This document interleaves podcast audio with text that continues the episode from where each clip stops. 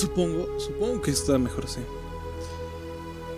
Este es de Salvador Salazar Arroe. Salarroe, mejor conocido, y uno de los uno de sus libros es Cuentos de Barro, que es una cosa hermosísima.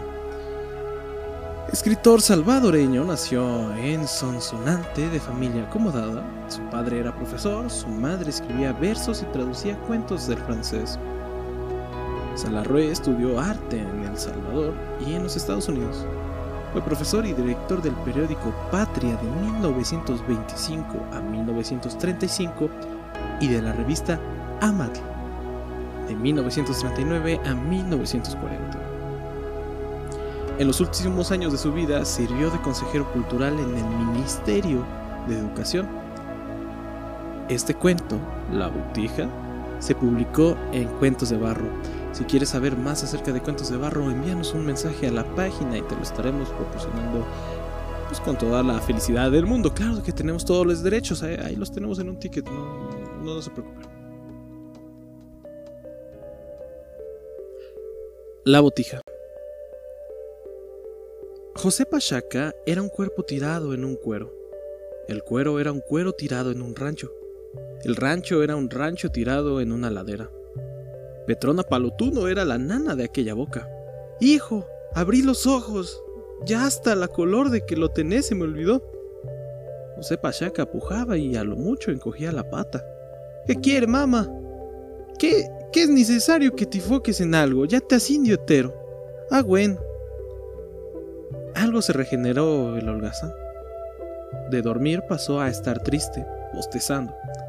Un día entró Uligio Isho con un cuenterete. Era como un sapo de piedra que se había hallado arando. Tenía el sapo un collar de pelotitas y tres hoyos, uno en la boca y dos en los ojos. ¡Qué feo este baboso! Llegó diciendo, se carcajeaba veramente el tuerto Cande. Y lo dejó para que jugaran los hipotes en la María Elena. Pero a los dos días llegó el anciano Bashuto y en viendo al sapo dijo, estas cositas son obras de Nantes, de los abuelos de nosotros. En las arandas se encuentran catizumbadas, también se hallan botijas llenas de oro. José Pachaca se dignó arrugar el pellejo que tenía entre los ojos, allí donde los demás llevan la frente.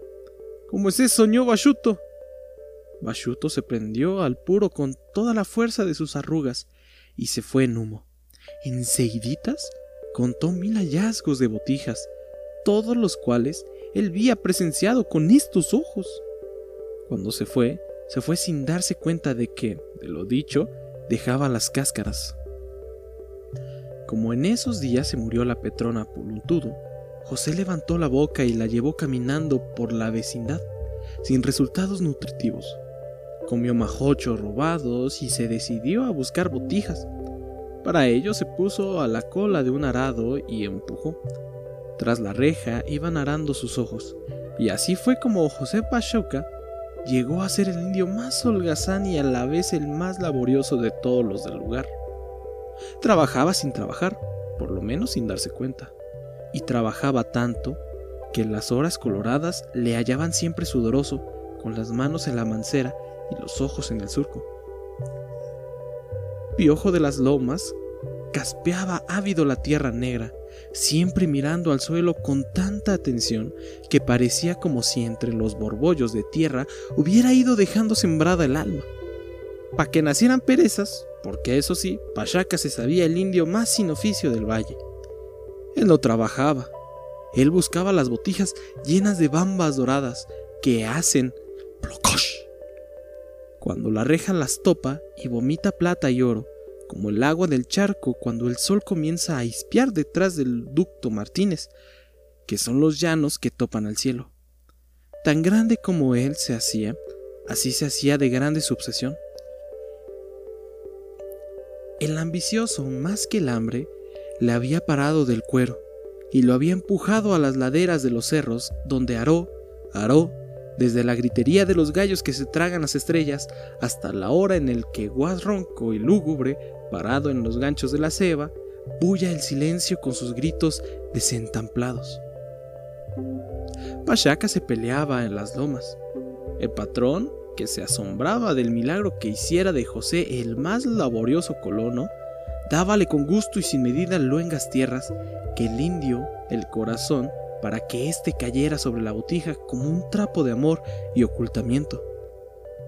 Y Pachaca sembraba, por fuerza, porque el patrón exigía los censos. Por fuerza también tenía abundante de su cosecha, cuyo producto iba guardando despreocupadamente en un hoyo del rancho, por si acaso. Ninguno de los colonos se sentía con hígado suficiente para llevar a cabo una labor como la de José. Es el hombre de hierro, decían. Ende que lo entró a saber qué se propuso hacer pisto, ya tendrá una buena huaca. Pero José Pachaca no se daba cuenta de que en realidad tenía huaca.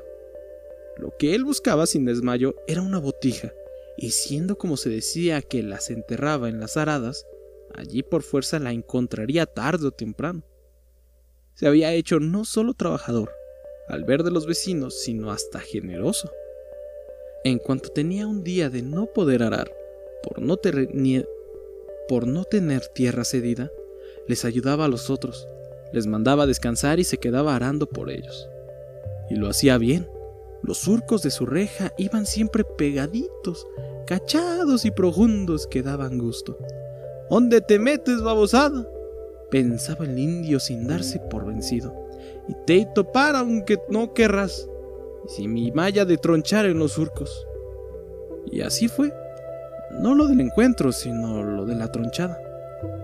Un día, a la hora que se verdella el cielo y en que los ríos se hacen rayas blancas en los llanos, José Pachaca se dio cuenta de que ya no había botijas. Se lo avisó un desmayo con calentura. Se dobló en la mancera.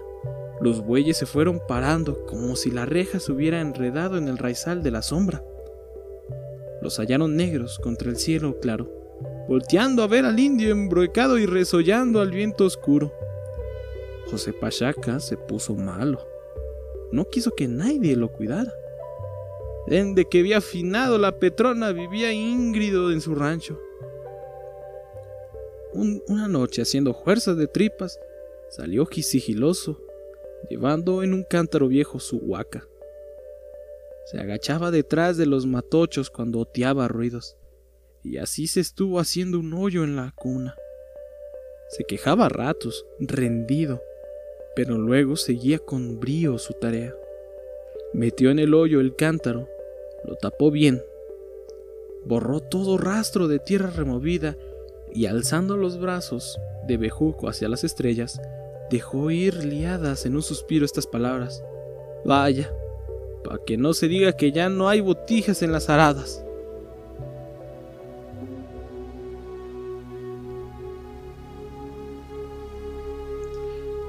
Este fue La Botija de Salvador Arroyo.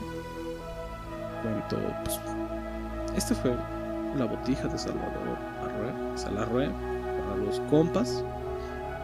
Eh, una vez te digo, si quieres más de estos cuentos, tenemos el libro de cuentos de barro. Si quieres que leamos cuentos de barro, déjanos un comentario o déjanos un like.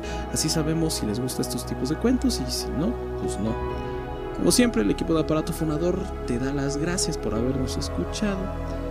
Comparte el video, dale like a la página, hacemos en Facebook un chingo de cosas y estamos en la temporada de Guadalupe Reyes. Así que va a haber videos hasta el 12 de diciembre hasta el 6 de Reyes o 6 de enero. Sin nada más que agregar, muchísimas gracias y que tengas una excelente noche. Nos vemos. Bye bye.